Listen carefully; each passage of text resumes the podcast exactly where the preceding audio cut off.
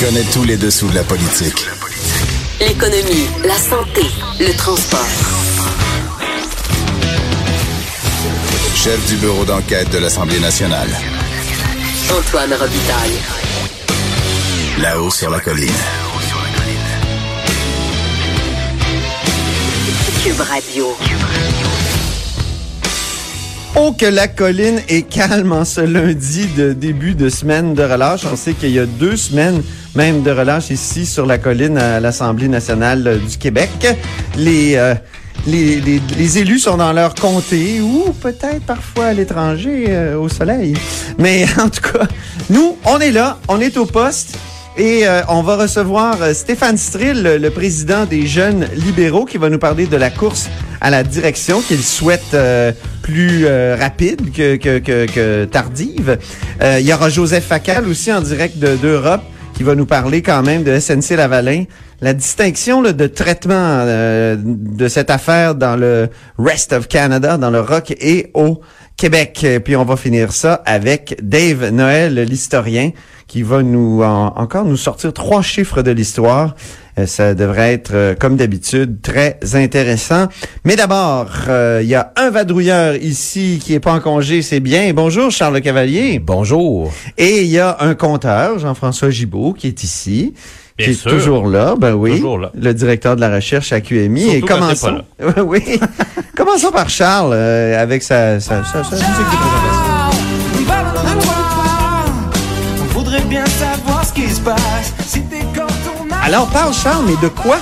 Et moi, je sais de quoi. Je veux que tu parles. Des volte-face du gouvernement. Le go, on commence à faire des bilans, là, puis il y en a pas mal. T'en, t'en as sorti un, deux, trois, quatre, cinq, six. Et il y en avait plus. Et il y en avait plus. C'est les plus importants.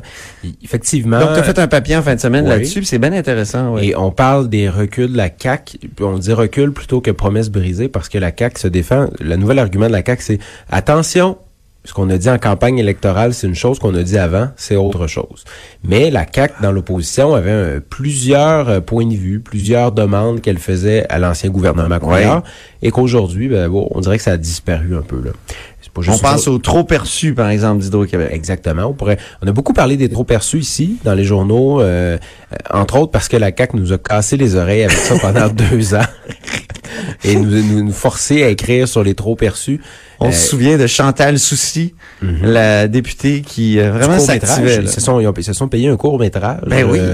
pour, pour- avec un dépôt de pétition là euh, en grande pompe. Ah oui, c'était un scandale. Il fallait que le gouvernement s'excuse. C'est ça. euh, euh, on parlait de la CAC parlait de détournement de fonds, de taxes déguisées, de commandes du gouvernement libéral. Ben, Aujourd'hui, finalement, les trop perçus ils continuent d'exister. La CAC, ben, la, la CAQ, le gouvernement Legault Oui. va continuer d'engranger ces revenus-là. Euh, Il y en a une partie qui sont redistribués aux, aux contribuables, aux contribuables, aux clients d'Hydro-Québec. Mais, de- par un mécanisme qui a été mis en place par le gouvernement libéral, mais on va rien changer à, à la situation alors qu'on comprenait que la CAQ ne voulait plus de trop perçus. Ben, c'est Bon. ça. Ensuite, après les trop perçus, les, les récompenses aux proches de Philippe Couillard. Il y avait Ah. une pratique qui avait lieu depuis longtemps, qui était de de- d'accepter des nominations de l'ancien premier ministre. Donc, de- il y a des proches de l'ancien premier ministre que on plaçait trois. On fait un petit signe. là, il y a trois proches de d'un ancien premier ministre qu'un nouveau premier ministre acceptait de placer. En campagne électorale, François Legault a dit Moi, je ne ferai pas de cadeau à trois amis de Philippe Couillard et de les nommer et de leur, de- nommer- et de leur donner une job à vie. Oh, pas question de faire ça. Il Mais- prend- mais il prend le pouvoir et finalement, le chef de cabinet de Jean-Pascal euh, Bernier, l'ancien chef de cabinet de Philippe Couillard, Ouais. a été nommé vice-président de la Société de l'habitation du Québec. Bon, encore une fois, est-ce que c'est une mauvaise chose? M- Monsieur Bernier était sûrement quelqu'un de très compétent s'il a été choisi comme chef de cabinet du premier ministre. Ça veut pas dire que c'est pas quelqu'un de compétent, mais François Legault avait dit, je ferai pas ça. Et bon, il l'a fait. Il l'a fait. Euh, L'enquête publique en informatique. Ah, mon Dieu, oui. Ça, ça prenait une enquête là, de Ah oui. l'ordre euh, de, de, de, de Charbonneau, La CAQ CAQ taille de, Charbonneau. ce qu'on avait vu dans la construction, il y avait rien là. C'était bien pire en informatique. C'était pire en informatique. C'est ça que la CAQ disait. Eric Carr demandait à qui mieux mieux une, une enquête publique euh, sur les- le bordel informatique. Euh, bon, pas juste ça aussi. La CAQ dans l'opposition disait il faut arrêter de tout donner au privé. Donc, même si la CAQ est un, est un parti qui disait qu'il faut faire le ménage dans la fonction publique, quand même, il voulait plus d'expertise en informatique, embaucher plus de gens à l'interne plutôt que de tout confier au privé. Ils arrivent au pouvoir et finalement, ils décident de confier la, la, la gestion des données du gouvernement au privé. Donc, ils vont faire des appels d'offres, ils vont donner ça au privé. Et la CAQ aussi disait, ça prend beaucoup plus de logiciels ouverts, publics, et il faut arrêter de donner des gros contrats à des entreprises privées. Et là, ce que le bureau d'enquête a révélé, là, euh, il y a deux semaines, je crois, Ouais. c'est que finalement, le gouvernement libéral avait choisi de, de, de faire le dossier, un espèce de, espèce de dossier Santé Québec, là, je me souviens pas exactement du nom, que ça soit confié à un logiciel Dossier clinique informatique. Exact, merci, exactement. Donc, que ce serait un logiciel public qui a été développé par le gouvernement du Québec. Puis Là, là, finalement, le, le gouvernement caquiste prend le pouvoir et disent non, non, non, finalement, on va autoriser là, le renouvellement de contrats informatiques privés. Donc, c'est évidemment, il y a une contradiction forte entre ce qui a été dit dans l'opposition et maintenant là, ce qu'on ce qu'on fait quand on est au gouvernement. Euh, rapidement, sinon, les nominations partisanes. On a entendu beaucoup parler. Je me suis plaît à, mettre des citations du passé. Oui. C'est Simon Jolin Barrette qui disait il faut que cessent les nominations partisanes, il faut arrêter que le Parti libéral place son monde à la veille des élections. Les Québécois sont écœurés des retours d'ascenseurs, disait Simon Jolin Barrette. Ben, finalement, en février, on nomme un adjoint du cabinet du premier ministre, Catherine Loubier, au poste de délégué général du Québec à New York. Mais encore une fois, est-ce que c'est, on- plusieurs personnes vont dire mais c'est normal que le délégué du Québec à New York ou à Paris soit des proches du gouvernement? C'est important, c'est un poste qui est politique. Ben oui. Mais dans l'opposition, la CAQ avait pas cette nuance-là. C'est ça l'affaire. Puis C'est ça, ça, Oui, Jean-François. ça a été fait avec le bon vieux truc aussi, là, c'est-à-dire pour faire avaler une nomination d'une personne qui travaillait au bureau de M. Legault, ben euh, dans la- la- la- la- le même euh, le même ensemble de nominations, on a, on a nommé des libéraux, des anciens libéraux et aussi des anciens péquistes comme pour faire avaler la pilule. tu sais. On a semé à tout vent. Ouais, ben ça Hein? c'est une bonne vieille manière. Si on veut pas que l'opposition chiale, ben on va leur nommer des petits amis aussi. Alors, oui. c'est ça. Mais, mais, mais ils ont chialé pareil, faut le dire. Oui, oui. Et. Et dernier peut-être euh, petit euh, petit recul euh, sur le milliard des médecins. Dans l'opposition, François Legault disait que le gouvernement avait donné un milliard de trop aux médecins par année, Hum, a-tu allait vraiment dit ça de même? le récupérer. Dans l'opposition, Il a dit un, un milliard. Et en campagne électorale, M. Legault l'a enlevé du cadre financier. En disant, ça. écoutez, si je le mets dans le cadre financier, on va m'accuser d'être trop optimiste. Je vais l'enlever du cadre financier, mais on veut quand même le récupérer. Arrivé au pouvoir, M. Legault dit, on va geler les hausses de salaire prévues aux médecins spécialistes. Et on va mettre cet argent-là dans euh, une fiducie jusqu'à temps qu'on trouve une, en- une nouvelle entente avec les médecins Mais spécialistes. t'as remarqué quand même quand, quand, quand euh, période de questions la semaine passée, François Legault a vraiment recommencé à parler Tout à de fait. milliards. Simon hein? Barrette aussi là, euh, harangué euh, euh, euh, Gaétan Barrette en disant vous leur avez donné un milliard en trop. Mais ce qu'on- celui qu'on aimerait entendre dire ça, c'est Christian Dubé. Ben oui. Parce que c'est lui qui est responsable de ça. Et quand on lui pose des questions, il dit faut attendre l'étude, on le sait pas, euh, faut, faut mieux connaître l'entente. Et le salaire, les, les hausses de salaire n'ont jamais été gelées finalement. Alors que ça a été dit Ouais. par le premier ministre François Legault. Ben oui. euh, à son arrivée, ça, je Donc pour ces six sujets-là, là, on a un effet sonore, on va l'écouter. Un petit camion qui recule pour ces six sujets. Merci Charles. Tu veux maintenant passer à ton deuxième sujet, mais c'est l'air paradis qui s'ouvre à l'Assemblée nationale. le nouveau président François Paradis qui nous a donné Qu'est-ce que ça change par rapport à l'ère euh, Chagnon? C'est une bonne question. Monsieur Paradis veut plus de transparence. Ça a été une promesse. Euh, Quand il a fait son discours, là, lorsqu'il a été choisi président de l'Assemblée nationale, il a dit Moi, ma priorité, c'est la transparence. J'entends ce que les citoyens disent. Euh, L'Assemblée nationale est trop opaque. Je vais ouvrir les volets. Euh, et puis, ben, c'est ce qu'il a commencé à faire. Il nous a donné une grande entrevue en fin de semaine. On a fait un, long papier. Et M. Paradis, la première des choses, très rapidement, il a convaincu le BAN d'appuyer une mesure. Le BAN, c'est le bureau de l'Assemblée nationale. C'est tous les partis politiques qui participent à ça. Et il les a convaincus de changer les pratiques et pour que les missions parlementaires à, à l'étranger, que ce soit soudainement un per diem pour tout le monde, y compris le président. Donc, plus bas, pour éviter ce qu'on appelle les parties à l'étranger. C'est ce que le journal a titré, le fini les parties à l'étranger. Parce que le bureau d'enquête, on a fait un grand dossier sur la Ben transparence, bureau d'enquête, bureau parlementaire, l'an dernier, qui démontrait qu'il y avait des dépenses euh, un peu folles en mission parlementaire. Donc là, ça va être un per diem, mais on n'aura quand même pas accès aux, aux factures. Quand, Oui, mais quand un per diem, euh, de toute façon, C'est euh, plus nécessaire. facture, ben si on ouais. peut pas dépenser plus que 100 dollars par jour, ce qui est, ce qui est pas énorme là quand même. Faut Uh-huh. pas déjeuner, dîner, souper. Des, quand Ouais, c'est même pas beaucoup c'est pour... euh, peut-être même pas ouais. tant que ça. Mais en Europe, c'est un peu plus, je pense que c'est 160. OK. Euh, parce que le taux de change, faut penser aussi au taux de change. Les, nos pauvres députés qui vont, qui vont magasiner en euros, euh, ça fait baisser la somme.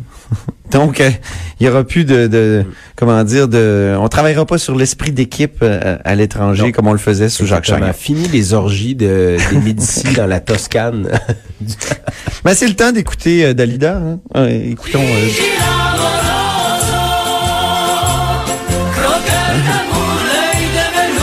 Alors, on remercie Charles, puis on se tourne vers Jean-François Gibault. Euh, bonjour, Jean-François. Salut Antoine. Alors, euh, combien ça revient le, le coût de traitement d'une déclaration d'impôt au Québec et au Canada? Eh ben, j'aurais beaucoup aimé pouvoir te le dire, mais ça sera pas possible. Ça sera pas possible parce que, bon, on, on a un fabuleux cas de cordonnier mal chaussé ici. Et je vous explique un peu. Bon, euh, c'est la période des impôts, tout le monde sait ça, parce que c'est notre euh, notre exercice obligé annuel. hein. Oui. Tout, tout le monde doit faire sa déclaration de revenus euh, comme un particulier ou ceux qui sont travailleurs autonomes ou qui ont des petites entreprises. Et euh, on le sait, faut rien oublier.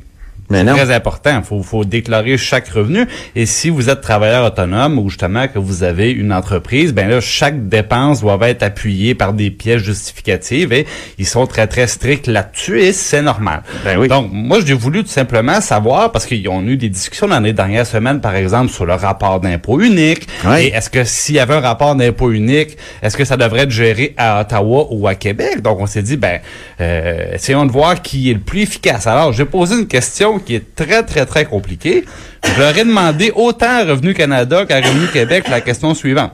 J'aimerais savoir combien coûte, en moyenne, le traitement d'une déclaration de revenus des particuliers et combien coûte, en moyenne, le traitement de revenus d'une euh, déclaration des euh, revenus des sociétés. Et euh, dans les deux cas, après nous avoir dit oui, oui, oui, on va vous revenir avec ça, ben à, à Revenu Canada, on nous a dit malheureusement, l'Agence du revenu du Canada n'est pas en mesure de fournir les informations de la manière que vous avez demandé. Pourtant, Ah. c'était assez simple. Et du côté de Revenu Québec, ben on a fini par nous dire nous n'avons pas ces informations. Point. C'est tout. C'est tout. Donc, c'est un, peu spécial, hein, la- l'Agence du revenu du Canada, euh, près de 4 milliards et demi de budget, au Québec, plus d'un milliard de dollars, et euh, on- sont incapables de nous dire, dans le fond, quel est euh, leur coût unitaire, c'est-à-dire combien coûte au Québec traiter une déclaration de revenus et combien coûte à Ottawa le traitement d'une déclaration de revenus, qu'on soit une entreprise ou un particulier. Mais je voudrais pas remettre en question l'honnêteté euh, des départements des communications de ces deux agences. Mais ont- ne- ont-elles l'information? Euh, Peut-être qu'ils veulent juste pas le donner, cette information. Ah, ben ça, c'est- moi, je prends la réponse qu'on me donne. Je prends la réponse qu'on me donne, évidemment. Mais là, Charles, t'es suspicieux, là. Ça, je comprends, c'est que tu leur prêtes des mauvaises intentions, ce qui est pas mon cas. C'est une Moi, hypothèse de travail. Ben, ben, puis, et- non, mais euh, plus sérieusement, Antoine, l'autre hypothèse étant, dans les deux hypothèses sont pas très, euh, sont pas très euh, radieuses, c'est-à-dire que dans un cas, on refuse de nous le dire, et dans l'autre cas, on, on ne sait pas combien nous coûte le traitement d'une déclaration de revenus. Dans, les deux cas, je pense que c'est pas, c'est pas à, l'honneur des deux agences. Là, Ouais, mais je me souviens aussi que dans le rapport Robillard, il y avait des questions euh, sérieuses posées sur euh, l'efficience de, de Revenu Québec. hein. On disait euh, la commission a porté une attention particulière sur l'évaluation que l'on peut faire de l'efficacité des activités de Revenu Québec comparativement aux activités de l'Agence du revenu du Canada. Donc, on trouvait que Revenu Québec était pas efficient. Et d'ailleurs, c'est une des raisons pour lesquelles ce rapport-là concluait à la nécessité de transférer la gestion des, des déclarations d'impôts à. Ottawa. Et Revenu Québec, qui par ailleurs s'était permis de, de réagir euh, publiquement en Ouais. disant, bon, ben la, la commission Robillard avait un petit peu bâclé son travail, avait pas pris en compte un paquet d'affaires. Euh, bon, je rentrerai pas dans, dans les détails, mais c'est un peu ça, donc, notre objectif, qui était de savoir, ben en même temps, les gens font leurs impôts. C'est intéressant de savoir, on paye pour ça, là, des Ben, milliards. exactement. On vient de dire combien ça coûte traiter une déclaration d'impôt. Il faut dire, t'as Pas pas, reçu, pas reçu de, de, de, de réponse d'Ottawa non plus. Ni une ni l'autre. Ouais, c'est ça. Dans les deux cas, même réponse. On, on me dit qu'on n'a pas cette information-là. Puis, euh, dans le cas de Revenu Canada, même, il dit, puis c'est très, très bien écrit, dans un français impeccable, on sait que t'aimes ça, Antoine, de la manière que vous avez demandé. Entre guillemets. Ça fait Et pourtant, mal. moi, j'avais demandé quel est le coût de traitement d'une déclaration de revenus en moyenne, s'il vous plaît. C'est quand même S'il vous plaît, en plus? Bon, oui, je suis parce que je suis quelqu'un de poli quand même. Euh, Puis bon, on on n'a pas l'information, donc on pourra pas, euh, on pourra pas, fond, dire au contribuable qui est le plus efficace pour traiter une déclaration de revenus. Et là, j'ai bien essayé. On me disait, ben, vous savez, donnez-moi le coup si la déclaration été produite en papier par la poste, à la bonne vieille manière. Ouais. Puis je donnez-moi le coup si vous voulez pour une déclaration soumise électroniquement. C'est probablement plus cher sur papier. C'est ben non exactement. Il y a les frais postaux aussi qui Mm. s'ajoutent, mais pas moyen d'avoir aucune précision. Peut-être que pendant ni de la- bord ni de l'autre côté. L'étude des crédits, on va peut-être Ben, moi, je le poser suggère. la question. Je le euh, suggère quand le président de l'agence du revenu, puis du Ben côté oui. d'Ottawa, la même chose, là, que lorsque ces gens-là doivent se présenter, peut-être leur poser la question la plus simple au monde, parce que quand on est une entreprise privée, c'est une information qui, qui, qui est vraiment centrale, de dire, parce que si on fabrique, je sais pas moi, là, on est dans la radio, on de- Mm. téléphone, Si on fabrique un téléphone, ben, je vous garantis qu'Apple sait exactement quel est son coût de revient pour chaque téléphone qu'elle produit Ben et oui. quel est son profit par appareil aussi. Alors, normalement, c'est comme ça. Puis, à l'époque, parce que je vous rappelle que a pas si longtemps, c'était des ministères du revenu. Et ça a été transformé en agence. Pourquoi? Notamment parce qu'on nous disait, ben, il y aura un conseil d'administration, il y aura une meilleure gouvernance, ça sera mieux géré. Et en plus, bon, on voulait avoir la flexibilité de euh, payer, rémunérer plus grassement euh, les, les cadres, entre autres, et certains professionnels. Et euh, pourtant, bon, malgré toutes ces promesses-là d'avoir une gestion plus efficace Ils n'ont aujourd'hui. pas pensé au coût de revient. On est pas, ben voilà, on est capable d'avoir un coût unitaire sur une déclaration de revenus. à- Charles, en terminant. Ben, ça va être une bonne question à poser à M. Girard. Absolument. Finances. Ben oui. Comment ça se fait qu'on qu'on n'est pas capable d'avoir le coût de revient? C'est c'est pas de la bonne gestion. C'est pas de la bonne gestion. Moi, je pense mais- qu'il faut faire un texte avec ce que Moi, tu viens de dire là. là. j'ai- l'impression qu'ils nous ont vu un peu venir. euh, Ah oui? Ben, c'est parce qu'évidemment, je vous cache pas que mon idée de départ, c'était de dire, ben moi, j'aimerais ça savoir qui est capable de me faire la déclaration au meilleur coût possible. Parce Ben oui. qu'après ça, on saura peut-être où envoyer la déclaration unique. Mais je pense, Ouais. je pense qu'ils m'ont vu venir. Ah, OK. en tout cas, les deux t'ont pas répondu. Non. On, continue à suivre ça. hein. C'est c'est vraiment intéressant. Donc, Jean-François Gibault, directeur de la recherche à QMI, merci beaucoup. Merci. Puis merci beaucoup, Charles Le Cavalier, correspondant parlementaire au Journal de Québec, Journal de Montréal. C'est moi qui te remercie. Très bien. Restez des nôtres. Après la pause, on parle du Parti libéral avec euh, le président des jeunes libéraux, Stéphane Strill. Antoine Robitaille. Là-haut sur la colline.